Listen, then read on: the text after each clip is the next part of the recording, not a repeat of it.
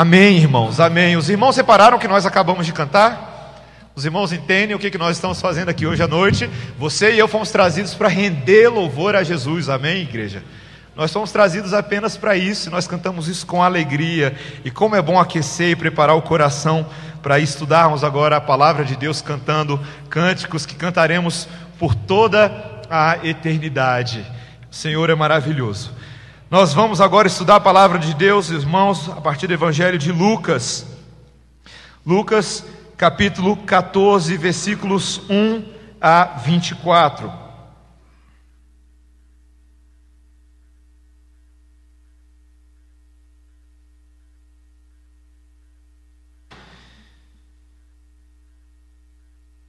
Mais uma vez, irmãos, um texto riquíssimo, são apenas 24 versículos, mas tem muita coisa em 24 versículos.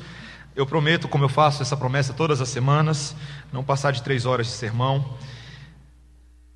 Mas esse é um texto, meus irmãos, são basicamente três grandes sessões. A separação que a próprio, o próprio editor da, da revista Almeida atualizada fez é uma boa separação.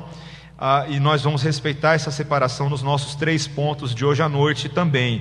Mas eu gostaria que os irmãos prestassem bastante atenção nos exemplos e nas nuances que o Senhor Jesus Cristo nos traz hoje à noite, na palavra dele, que diz assim: Aconteceu que ao entrar ele num sábado na casa de um dos principais fariseus para comer pão, eis que o estavam observando. Ora, diante dele se achava um homem hidrópico então Jesus, dirigindo-se aos intérpretes da lei e aos fariseus, perguntou-lhes: É ou não é lícito curar no sábado? Eles, porém, nada disseram. E tomando-o, o curou e o despediu.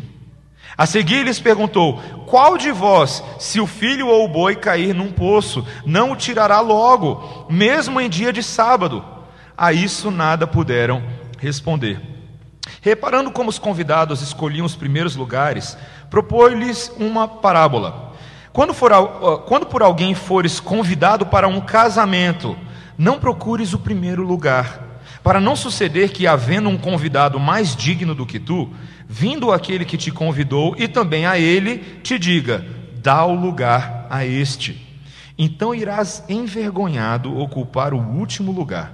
Pelo contrário, quando fores convidado, vai tomar o último lugar, para que quando vier o que te convidou, te diga: Amigo, senta-te mais para cima.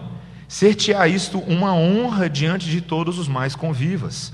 Pois todo o que se exalta será humilhado, e o que se humilha será exaltado.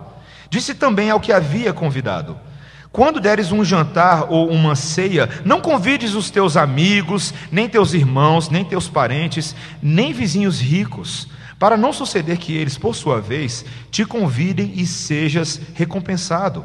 Antes, ao dares um banquete, convida os pobres, os aleijados, os coxos e os cegos. E serás bem-aventurado, pelo fato de não terem eles com que recompensar-te. A tua recompensa, porém, tu a receberás na ressurreição dos justos. Ora, ouvindo tais palavras, um dos que estavam com ele à mesa disse-lhe: Bem-aventurado aquele que comer pão no reino de Deus. Ele, porém, respondeu: Certo homem deu uma grande ceia e convidou muitos. A hora da ceia enviou o seu servo para avisar aos convidados: Vinde, porque tudo está preparado, já está preparado. Não obstante, todos a uma começaram a excusar-se. Disse o primeiro: Comprei um campo e preciso ir vê-lo. Rogo-te que me tenhas por escusado. Outro disse: Comprei cinco juntas de bois e vou experimentá-las. Rogo-te que me tenhas por escusado. E outro disse: Casei-me e por isso não posso ir. Voltando o servo, contou tudo ao seu senhor.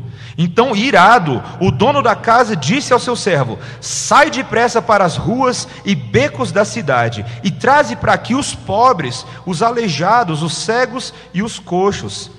Depois lhe disse o servo: Senhor, feito está como mandaste, e ainda há lugar.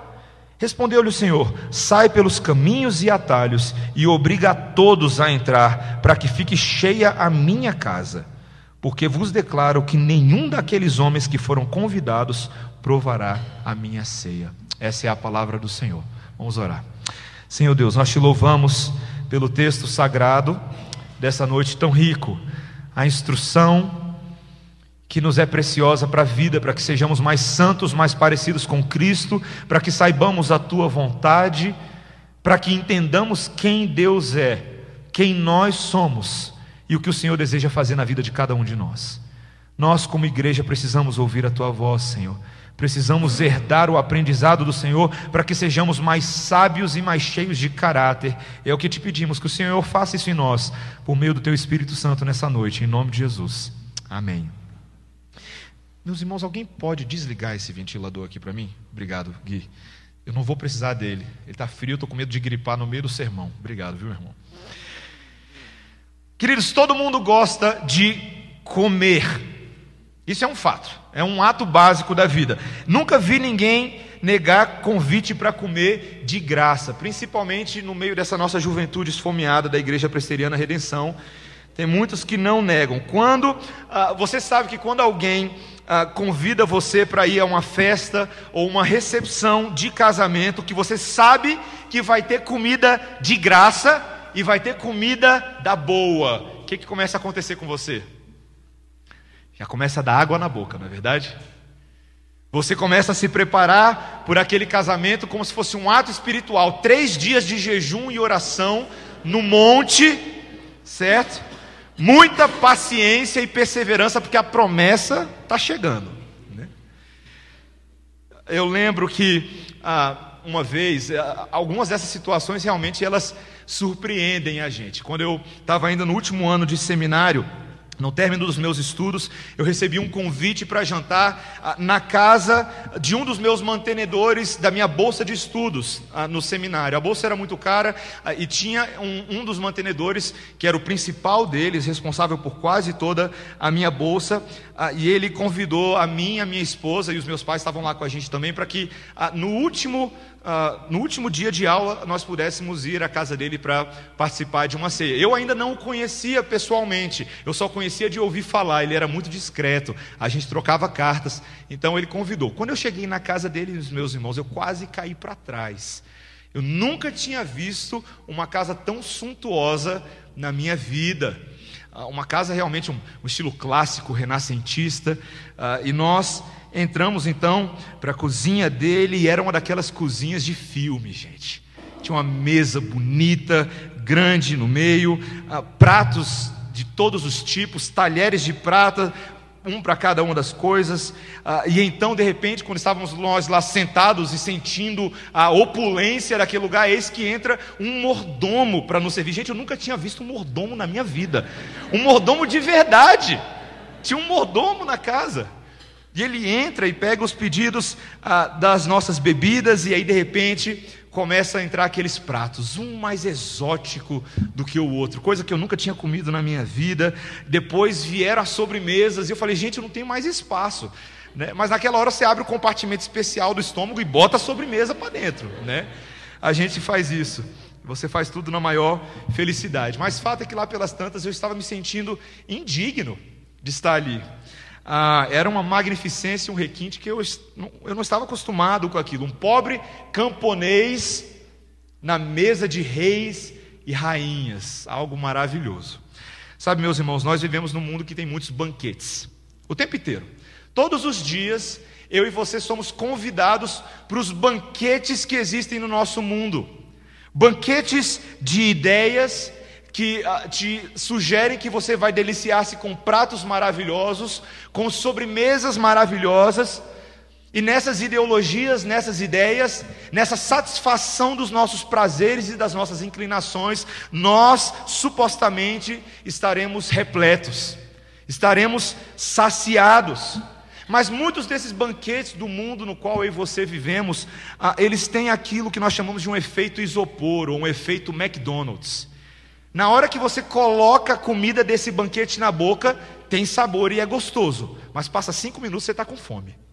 Você está com fome. Muitos dos banquetes das ideias e, dos, e daquilo que diz que vai te completar nesse mundo são banquetes miragem, que enganam os mais incautos e aflitos que vagam pelos desertos da alma desse mundo, tentando de fato buscar satisfação final e satisfação plena Esse texto nós, ah, que nós estamos estudando hoje é um texto sobre banquete, não qualquer banquete, mas um banquete que sacia, um banquete que transforma. Uma festa que, por um lado, tem um custo de ingresso muito acima da capacidade de compra da minha e da sua, mas que, por outro lado, nos surpreende com um convite gratuito da graça de Deus, porque é um convite para a ceia dos humilhados, uma ceia diferenciada e nós veremos esse tipo de vida que deve ser vivida perante a mesa do Senhor. Nós veremos isso aqui em três partes. Nós vamos começar vendo desses versículos 1 a 6 aí o que que os fariseus fazem. Os fariseus sempre os tereis convosco. A palavra de Deus nos diz no versículo 1: Aconteceu que ao entrar ele num sábado na casa de um dos principais fariseus para comer pão, eis que os, está, os estavam observando. Mais uma vez, meus irmãos, o Senhor Jesus Cristo, como ele fez tantas vezes nessa sessão que nós estamos lendo, lá vai o Senhor Jesus Cristo com os fariseus. E nesse caso ele vai entrar para comer uma refeição no sábado. Não é um problema você se alimentar, é perfeitamente lícito. Mas desde o início, o que, é que esses fariseus aqui estão fazendo? Já estão de butuca, já estão de olho, já estão querendo saber o que, que o Senhor Jesus Cristo vai fazer. É tão interessante, meus irmãos, porque parece que o Senhor Jesus Cristo de fato estava ganhando uma reputação. E talvez ele já houvesse sido convidado por aquele fariseu porque eles queriam armar alguma coisa para ter motivo de mais uma vez acusá-lo no sábado. Quem sabe eles pudessem até ter um motivo para prendê-lo, porque Jesus estava dando muito trabalho, muito trabalho. E talvez seja ainda mais surpreendente para a gente vermos que Jesus não foge do desafio. Vocês já perceberam? Que Jesus continua aceitando o convite desses homens, que ele está no terreno do inimigo e ele não foge, ele não tem medo de enfrentá-los, mesmo sabendo que o propósito deles era enganá-lo para que ele pudesse quebrar as suas leis. Ele estava atento, ele estava ligado. É correto falar que Jesus estava ligado? Jesus estava ligado, ele sabia. Então, eis que uma situação novamente se apresenta, uma situação relativamente comum. Um homem hidrópico. Você sabe o que é isso? O que é uma pessoa hidrópica? Talvez você nunca tenha ouvido falar essa palavra hoje, ah, mas era uma doença que causava o acúmulo de fluidos em várias cavidades do corpo. Então, a pessoa ficava com os braços inchados e com as pernas inchadas. Então, um homem assim entra naquele ambiente. Aí todo mundo fica de olho para ver o que o Senhor Jesus Cristo vai fazer. E mais uma vez ele repete uma pergunta que ele já fez antes: ele pergunta, é lícito ou não é lícito curar no sábado? Só que os fariseus, agora, em vez de ficar debatendo com o Senhor Jesus Cristo, eles ficam caladinhos. Parece que eles já perceberam que não dá para ganhar debate com o Senhor Jesus Cristo, é muito difícil. E o Senhor Jesus Cristo vai mais uma vez, meus irmãos, e mais uma vez ele demonstra o seu poder maravilhoso, ele cura esse homem diante de todas aquelas pessoas, diante de todas aquelas testemunhas, e ele o despede. A lei, a gente já viu, a lei de Moisés não proibia curar no sábado, mas essa tradição dos fariseus proibia até mesmo o tratamento médico. Os fariseus diziam que apenas em casos excepcionais uma pessoa poderia receber tratamento, no caso, por exemplo, de risco de vida ou risco de morte. Então Jesus vai lá e cura ele mesmo assim, como ele fizera tantas vezes. Meus irmãos, o argumento aqui é para mostrar a hipocrisia desses homens. Esses homens insistiam numa dureza de coração. O Senhor Jesus Cristo fala: se um filho ou um boi de algum de vocês cair num poço, será que você não vai logo tirar o filho ou o boi?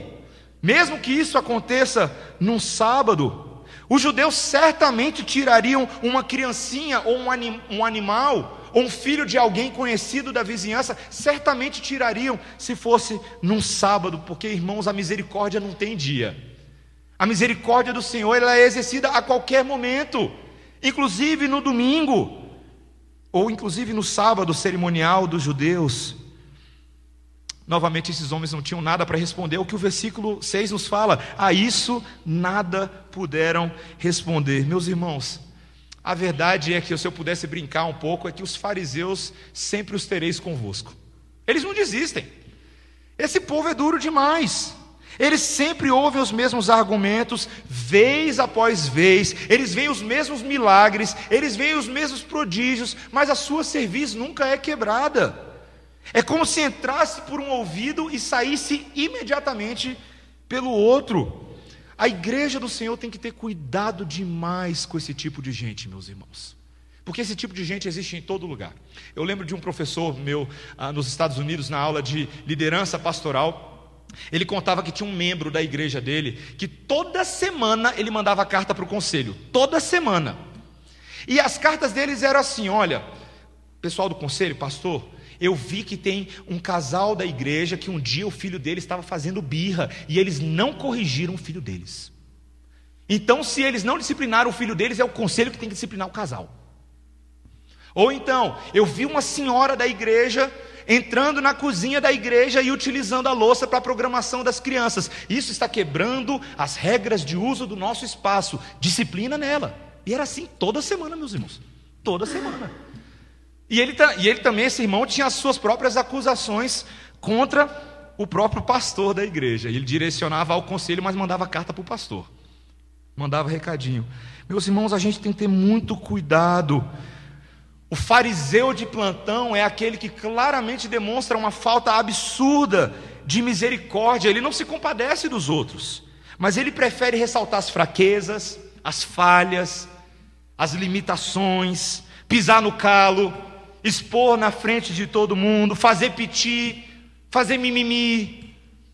Tem muita gente assim, meus irmãos, são pessoas que colocam fardos pesados sobre outros, mas eles mesmos não estão dispostos a cumprir aquilo que eles falam. E veja, o texto mostra uma característica curiosa desse tipo de pessoa: eles gostam de se ajuntar em bandos. Eles têm as suas panelinhas, eles se retroalimentam uns dos outros desse tipo de legalismo. São, são como aquelas, aquelas gangues escolares. Você já viu isso? Você já passou por essa situação? Gangue escolar. O pessoal junta para fazer bullying com os mais indefesos, com os mais fracos. Eu já passei por uma situação dessa, nunca mais na vida quero passar por um negócio desse. Tinha uns lá que eram bem maiores que eu, bem mais fortões, e se achavam os melhores, os vingadores da escola. Meus irmãos, a gente tem que ter cuidado demais com isso. Esses grupinhos escarnecedores na igreja, que tem uma, uma falsa espiritualidade travestida de capa reformada. Só eles são bons. Grupos que não são satisfeitos com as suas práticas exclusivistas e ainda desfilam com um olhar de arrogância e de superioridade escárnio sobre os réis mortais. Nós não somos assim. E acabam fazendo armadilhas para que caiam em sua rede. Só não vai entender errado, tá, meu irmão e minha irmã? Eu não estou falando dos outros, eu estou falando de você. Farisaísmo é sutil. Farisaísmo é perigoso. Farisaísmo, até para nós mesmos, é uma mentira que nós contamos para o nosso coração e para a nossa mente. Um dos piores problemas do farisaísmo é a cegueira, a dificuldade de autocrítica, de autoavaliação. Meus irmãos, eu oro para que o Senhor expulgue do nosso meio qualquer espírito de farisaísmo. Qualquer espírito de farisaísmo. E se você tem agido dessa forma, você sabe que eu estou falando com você. Cuidado. O Senhor reprova uma pessoa assim. É grave e é particularmente problemático a médio e longo prazo. Não é apenas que, ah, como nós vimos aqui agora em primeiro lugar, que você sempre tem fariseus no seu meio, mas é que a humildade agora, o meu segundo ponto, é que a humildade ela é recompensada de acordo com a sua presença ou de acordo com a sua não presença. Se existe verdadeira humildade ou não. Veja que nesse momento o Senhor Jesus Cristo passa a observar o padrão de como os convidados escolhiam os seus lugares, tá? E a partir do versículo 7, ele nota logo no versículo 7 que eles queriam escolher os primeiros lugares. Todo mundo aqui já fez isso antes, né? Pensa aí no último casamento que você foi. Terminou, estava lá o noivo e a noiva não tinha nem saído, você já estava correndo para o salão da recepção para saber onde é que você ia sentar. Ou só eu fiz isso na vida alguma vez? Alguém aqui já fez? Eu já fiz, irmãos, já fiz. Pronto, confessei meu pecado hoje à noite. E o Senhor Jesus Cristo conta uma parábola muito interessante. Ele basicamente fala: olha, quando alguém for convidar você para uma festa de casamento, não se sente no melhor lugar. Mas por que, que ele fala isso? Ele diz exatamente, porque pode ser que tenha alguém mais importante que você e que também tenha sido convidado. Então o que, que vai acontecer? A pessoa que te convidou, o anfitrião, e convidou o outro também, vai ter que dizer para você: Olha, Fulano de Tal, me perdoe, mas esse lugar aqui é do, é do Mister Importância aqui. Ele é muito mais importante do que você. Aí você vai ficar todo envergonhado e vai ter que sentar lá no último lugar, justamente aquele que você evitou. Parece castigo de pai para criança que, aparecida, não é verdade? Então o Senhor Jesus Cristo fala no versículo 10: Olha, faça o contrário. Quando você for convidado, sente-se no último lugar. Assim o anfitrião dirá a você: Meu amigo, vem se sentar aqui num lugar melhor, e isso será uma grande honra para você diante dos outros convidados. Engraçado, né? O que, o Senhor Jesus Cristo quer dizer com essa parábola? Será que ele está dando para a gente um guia de como pegar os melhores lugares na festa? Seja esperto.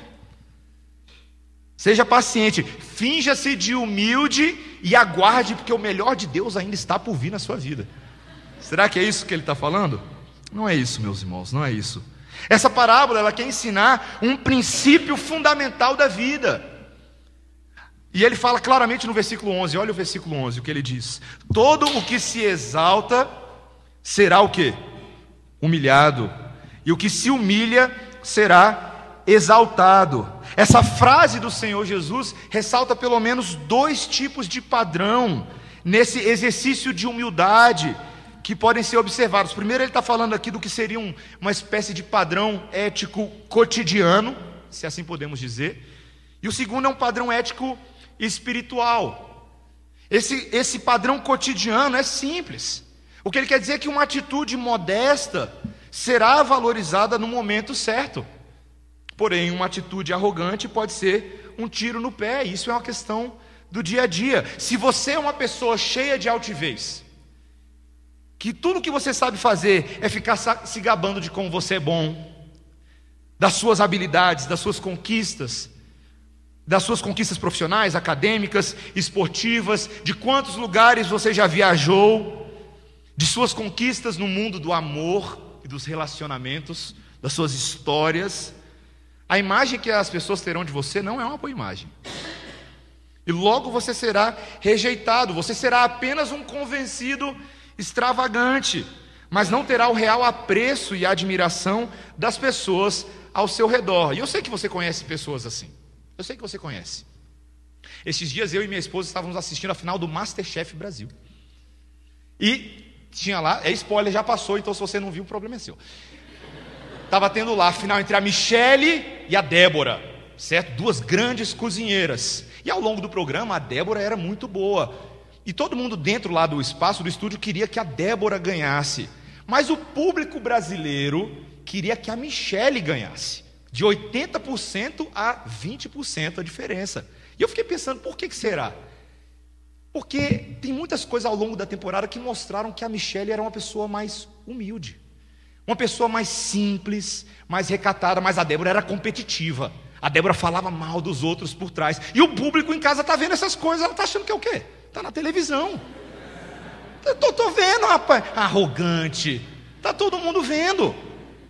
É curioso, é o mesmo padrão. Não crentes reconhecem esse tipo de coisa. É só ver como o povo brasileiro assiste novela. Você torce pelo mocinho que é simples, que veio do nada, que é humilde, mas você detesta o vilão arrogante que pisa nos outros, não é verdade? Esse é um padrão do mundo. Mas, queridos, essa parábola não tem apenas um tom sapiencial, ético cotidiano. Não é apenas isso. O que o Senhor Jesus Cristo está tentando mostrar é que o seu tom espiritual é mais intenso de que a humildade que o Senhor Jesus Cristo diz que é recompensada, não é uma humildade forjada por homens, ou falsa, ou uma falsa modéstia, mas uma humildade genuína, uma humildade sincera, que é gerada pelo próprio Deus no coração do homem, na dinâmica do reino de Deus. Os verdadeiramente humildes serão os primeiros, mas os arrogantes serão os últimos. E a prova disso é o que ele fala agora nos versículos 12 a 14. Olha o que, que ele diz: a exortação Ele basicamente diz a esse fariseu, disse também ao que o havia convidado: Quando deres um jantar ou uma ceia, não convides os teus amigos, nem teus irmãos, nem teus parentes, nem vizinhos ricos, para não suceder que eles, por sua vez, te convidem e sejas recompensado. Antes, ao dares um banquete, convida os pobres, os aleijados, os coxos e os cegos, e serás bem-aventurado pelo fato de não terem eles com que recompensar-te. A tua recompensa, porém, tu a receberás na ressurreição dos justos. Mais uma vez, queridos, a gente tem que tomar cuidado para não interpretar erroneamente o Senhor Jesus Cristo ele não está falando que você, se você encher a sua casa de indigentes, doentes, moradores de rua e fizer uma galinhada para todo mundo, pronto, você garantiu um lugar no céu. Não é isso que a palavra de Deus está falando.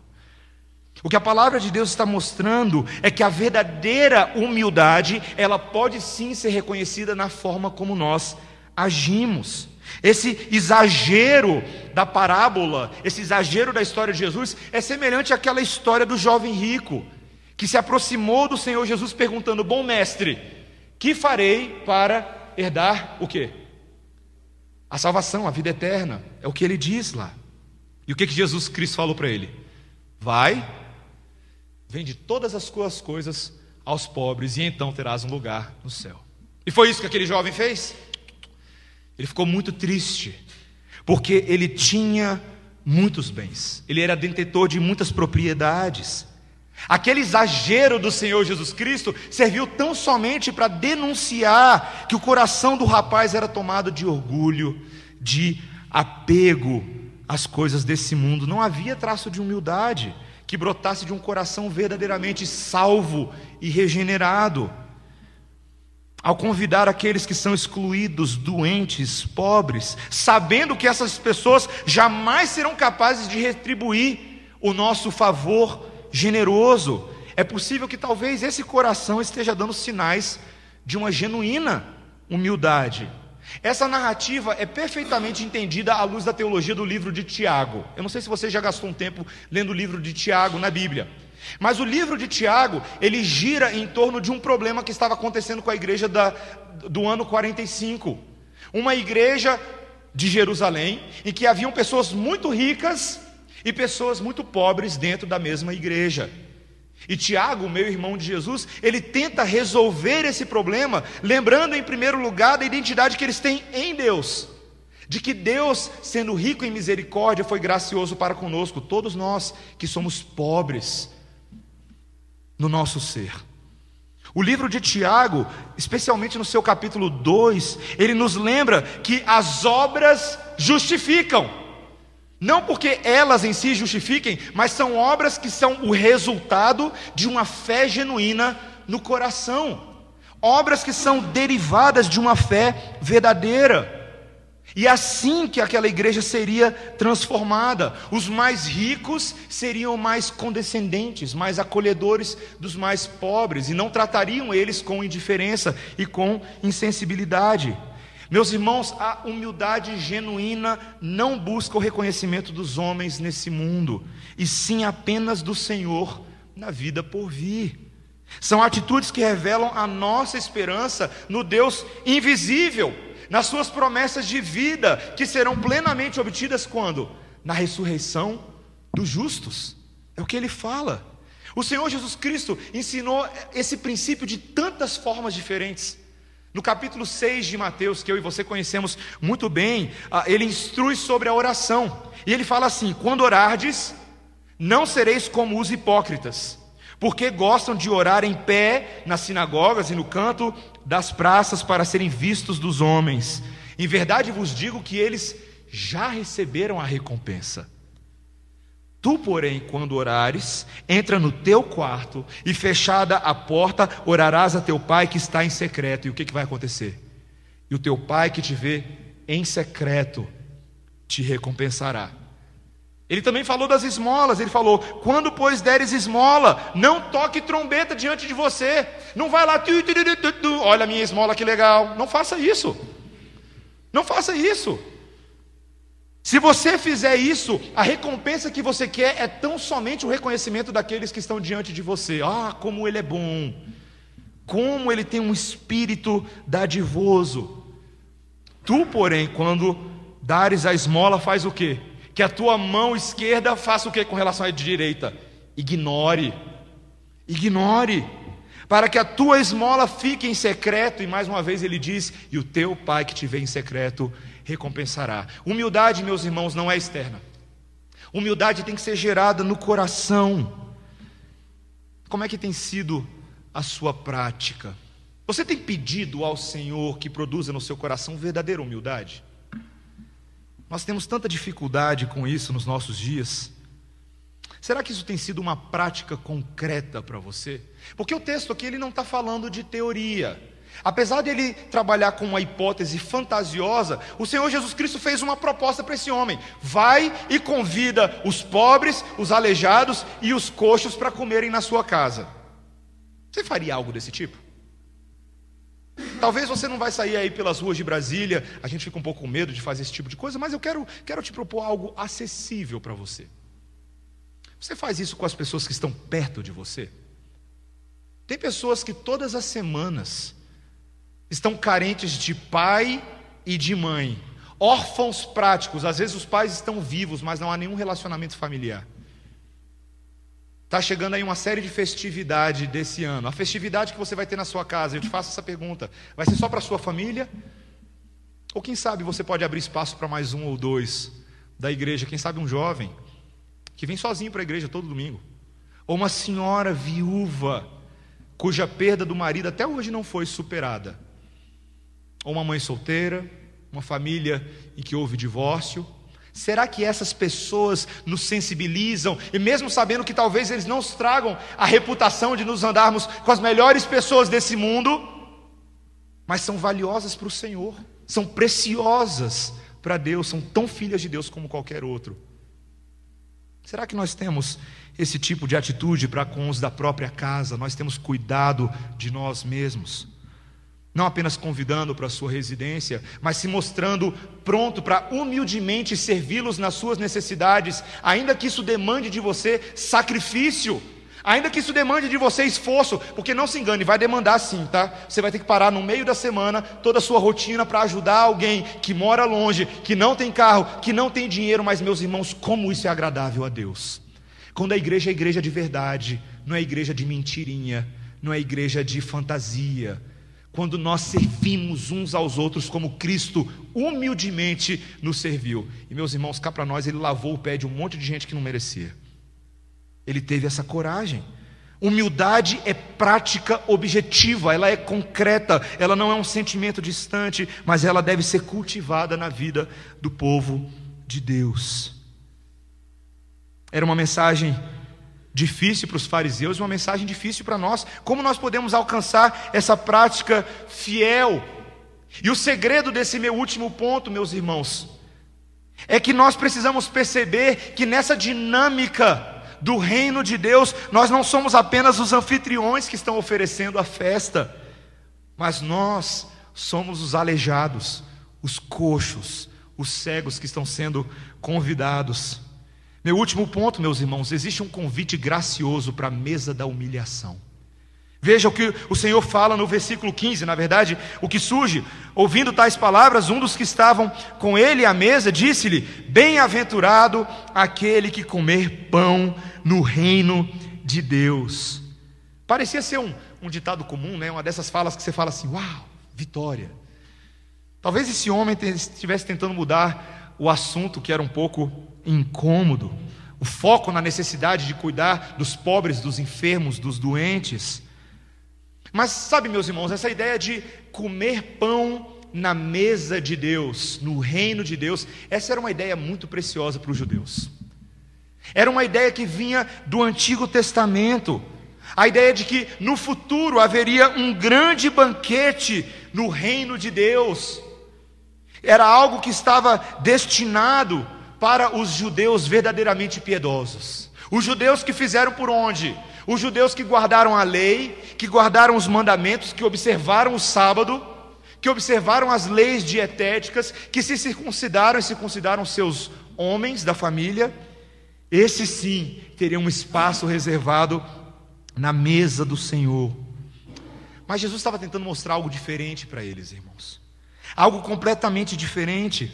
O fato de que esse que lhes falava agora, esse Jesus, ele é quem estava inaugurando o reino messiânico de Deus. É ele quem estava dando um gostinho inicial desta ceia, dessa comunhão plena na eternidade. Mas os judeus não conseguiam entender isso. Claro, a gente está vendo aqui esses fariseus. Então o Senhor Jesus Cristo, ele insiste mais uma vez na parábola que ele acabou de fazer. Ele amplia essa parábola da ceia para corrigir e ensinar, e ele fala no versículo 16, ou a partir do versículo 16, que um certo homem convidou muita gente para uma ceia que ele ia dar, um jantar na casa dele. Convidou um monte de gente. E talvez você não saiba muito da tradição judaica, ah, mas naquela época haviam dois convites quando você ia fazer uma ceia. Um convite é o convite que você faz com bastante antecedência. Quando você avisa para você, ó oh, gente, dia 29 de agosto, lá na casa do pastor, todo mundo. Não, não entendo errado, tá? É só um exemplo. Não vai caber se vocês forem todos lá, tá? Mas era o convite com antecedência, é o save the date. Marca na agenda. Mas havia também um outro convite que era feito no próprio dia do evento.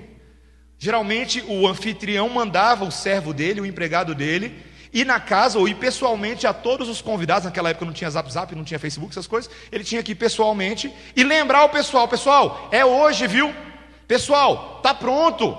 Vamos lá que agora está na hora da refeição, e é isso que ele fala no versículo 17.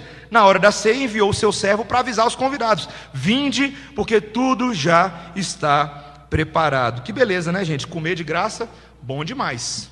Só que não para essas pessoas. O texto nos fala nos versículos 18 em diante que agora um e outro convidado começaram com uma série de desculpas esfarrapadas. Umas desculpinhas bestas. O primeiro vira no versículo 18 fala: Olha, eu comprei um sítio. Eu tenho de dar uma olhada no sítio. Eu tenho que ver lá como é que está o meu sítio. Eu peço que você me desculpe, mas eu vou ter que me retirar. Depois, no versículo 19, o outro fala: Olha, eu comprei cinco juntas de bois. E eu preciso ver se elas trabalham bem. Estranho isso, né? Olha, eu comprei um carro, quero ver se o motor está funcionando. e tem um outro ainda no versículo 20: Acabei de casar e por isso não pode ir. Esse é um bom pretexto, né? Desculpas bobas. Mas essa parábola é muito interessante, meus irmãos, porque a gente precisa entender o contexto. Toda parábola é entendida no contexto textual e inspirado das Escrituras Sagradas. Na história de Israel, o primeiro convite de Deus já havia vindo para o povo. Vocês lembram? Através de Moisés, através dos profetas, Deus já havia feito um convite para o seu povo para que eles viessem para o banquete. Era um convite para que eles pudessem crer no Messias que viria. E assim eles participariam da mesa do Senhor. Os líderes religiosos haviam sim aceitado esse primeiro convite. Eles acreditavam que Deus havia chamado cada um deles para ser do seu povo, mas eles acabaram agora recusando o segundo convite. Eles insultaram o Senhor ao recusar o Messias. O Messias veio para os que eram seus, ele veio.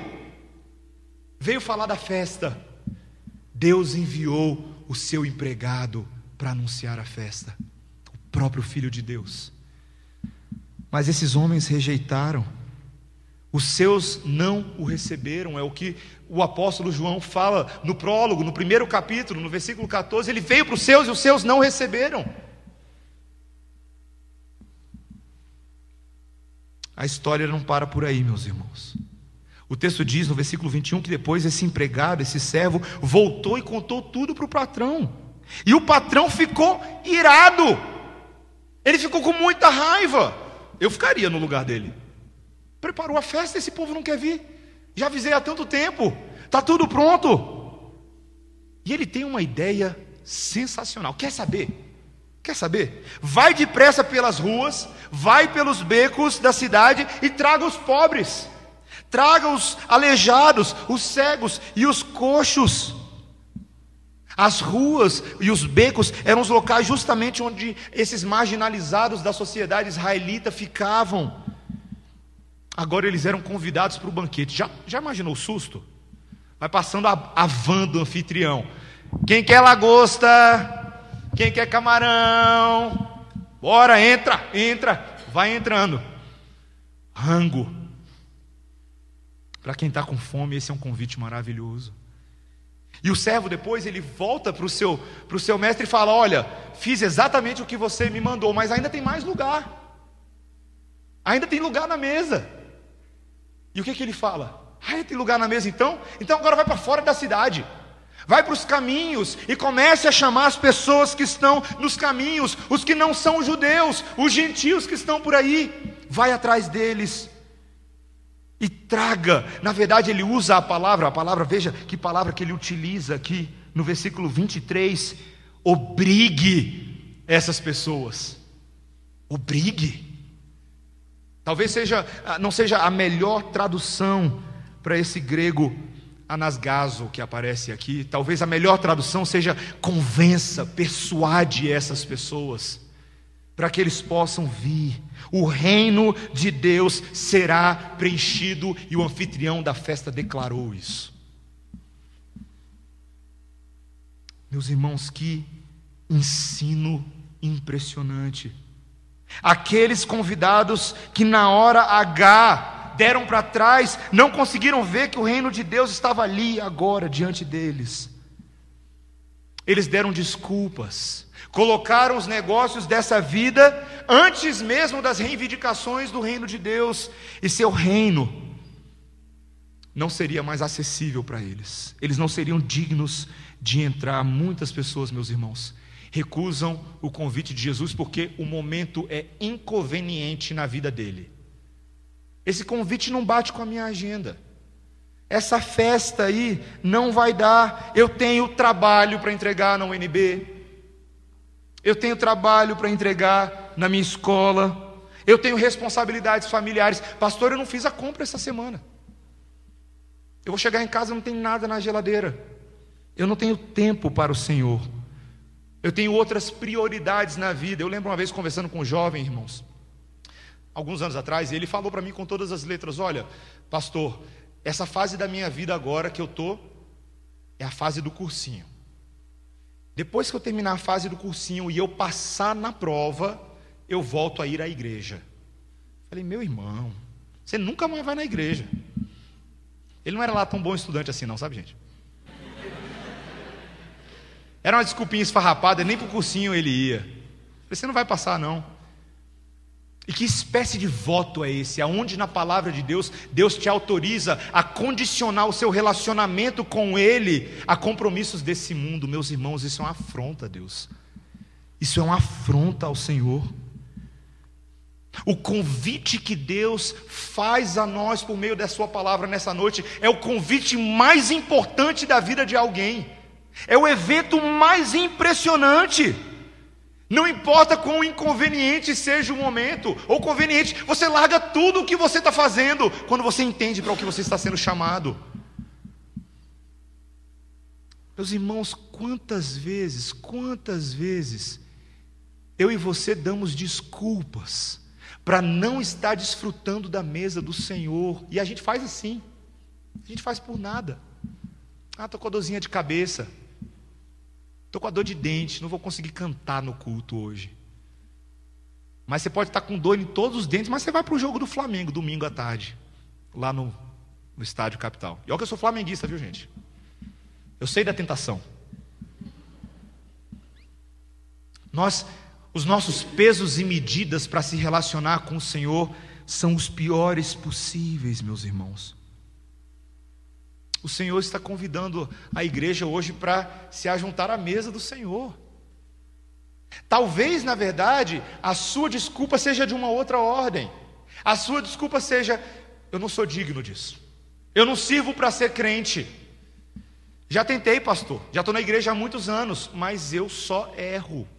Eu não sei fazer esse negócio dar certo. E eu não quero ficar de hipócrita nessa história.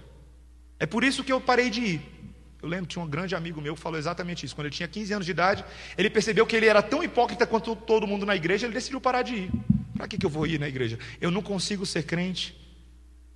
A pessoa que pensa assim, mais uma vez, não entendeu para quem que é o convite. Para quem que é o convite, meus irmãos?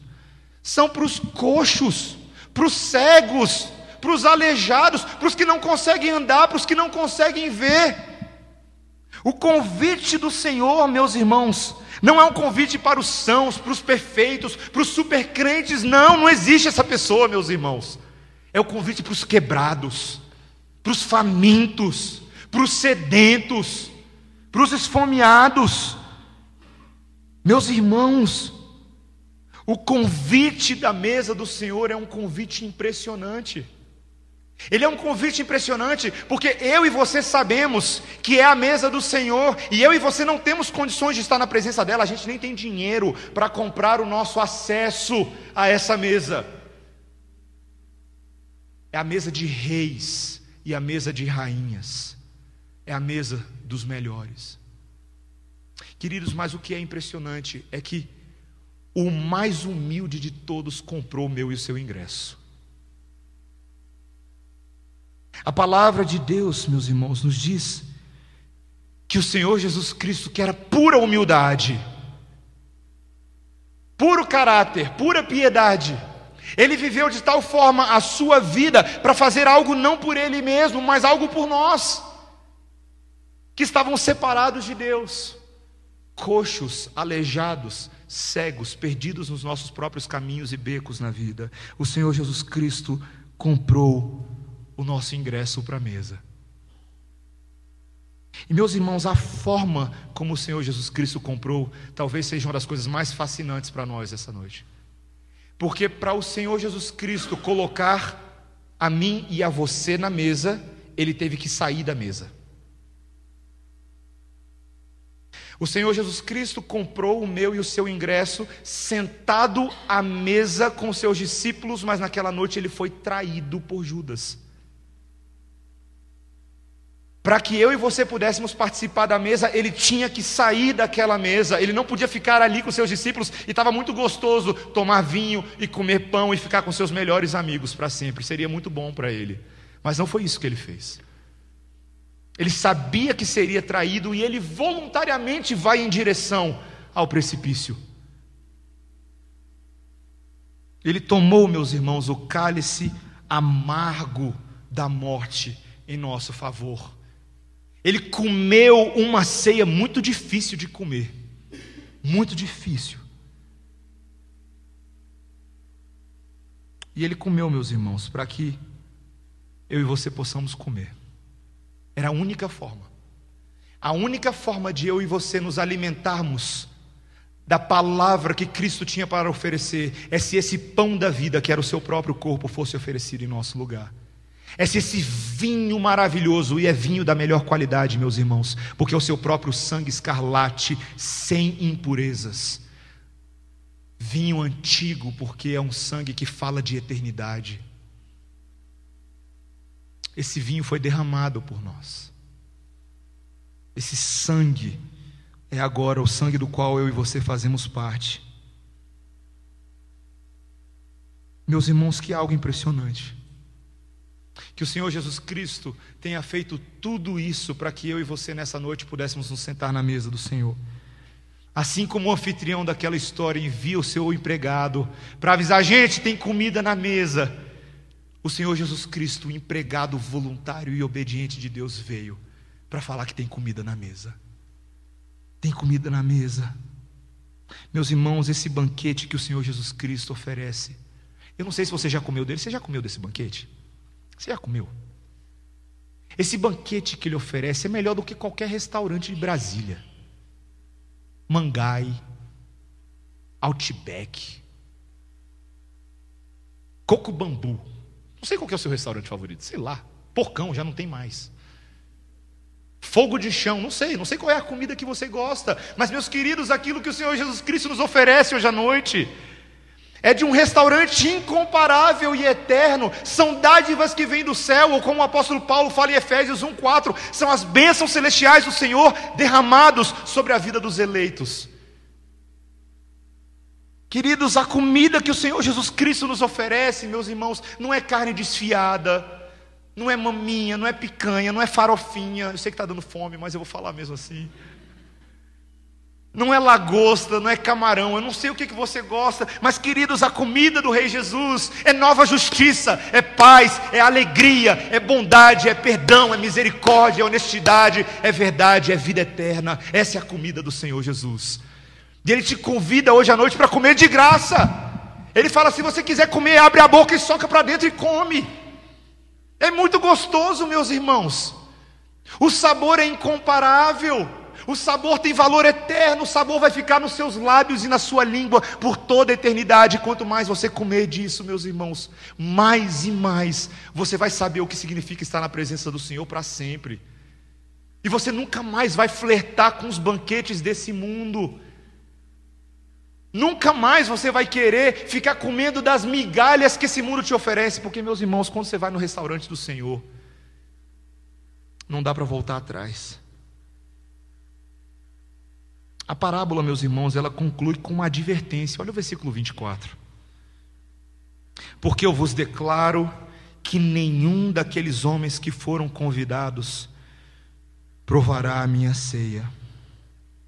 Meus irmãos, esse convite da pregação da ceia do Senhor tem data de expiração. Ele é uma oferta que é feita e a, a pregação acontece a todos. Mas vai chegar um momento em que a comida vai ser servida na mesa. E quem não comeu já era. O ficar de fora da mesa não é apenas perder uma boquinha. O ficar de fora da mesa é agora fome eterna, interminável. Ou você come, ou você morre de fome. Ou você é salvo, ou você é condenado. É duro, meus irmãos. Mas não precisa ser duro. Sabe por quê? Porque não precisa ser duro? Porque o convite ainda está aberto, meus irmãos. Porque o convite está sendo feito hoje à noite. Porque, ainda que seja através da vida de um pecador como eu, mas a palavra do Senhor é fiel e Ele convida hoje à noite pecadores para a mesa do Senhor. Ele convida. Se você não comeu dessa comida ainda, meus irmãos, é tão simples, é tão fácil.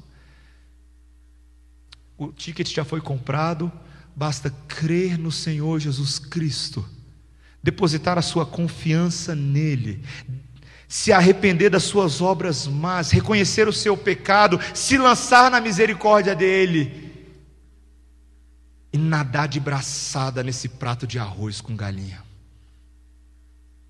Meus irmãos, como eu gostaria, como eu gostaria. Seria tão bom se não apenas pregar, eu pudesse, por um segundo, ah, pegar as palavras que estão escritas aqui na Bíblia e abrir a cabeça de algum de vocês e socar essas palavras na cabeça. Como eu gostaria de fazer isso? De vez em quando eu oro, Senhor, me dá esse poder. Me dá esse poder. Se eu tivesse esse poder para eu poder colocar isso que a palavra do Senhor está falando, eu faria isso. Eu faria isso, sem medo. Infelizmente, eu não tenho esse poder. Mas felizmente Deus tem esse poder. O Espírito Santo, ele não fica esperando você aceitar o convitinho dele, não. Quando ele quer salvar, ele arromba a sua porta e manda o rodízio entrar. Bora, bora, bora, prato na mesa dele. Eu lembro quando a gente saiu com os americanos da última vez, eles nunca tinham ido a um rodízio, né? Eu contei essa história. Botava tanta comida na mesa deles, uma menina falou assim: Mas isso não é desperdício. Para o Senhor, não. Para o Senhor é para comer tudo e não deixar nada no prato, senão Ele dá bronca. Que Ele faça isso conosco hoje à noite, meus irmãos. Se você que está visitando a gente aqui hoje à noite, você desconhece essa mensagem. Talvez você está testando esse banquete pela primeira vez. Eu quero fazer uma, um desafio para você. Procure a pessoa que te convidou hoje à noite, ou alguém que você conhece, e vai perguntar para ele qual é o cardápio. Pergunta para ele do menu. Pergunta para ele: cadê os talheres? Cadê o prato? Eu quero comer também.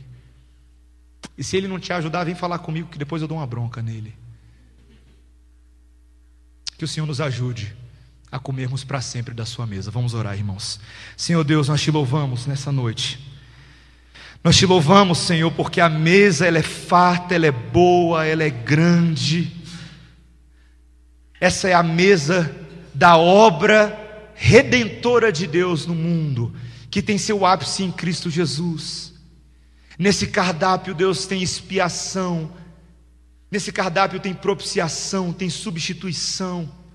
Nesse cardápio, Deus tem adoção, tem santificação, tem justificação. Deus, nesse cardápio, tem eleição, tem predestinação, tem chamada eficaz. Deus, esse cardápio nos fala, Senhor, que o Senhor oferece um circuito completo para que sejamos plenamente saciados. Senhor, nos leva, nos leva nessa noite, por força do Teu Espírito, a experimentarmos cada um dos pratos da justiça de Cristo. Abençoa-nos, Senhor.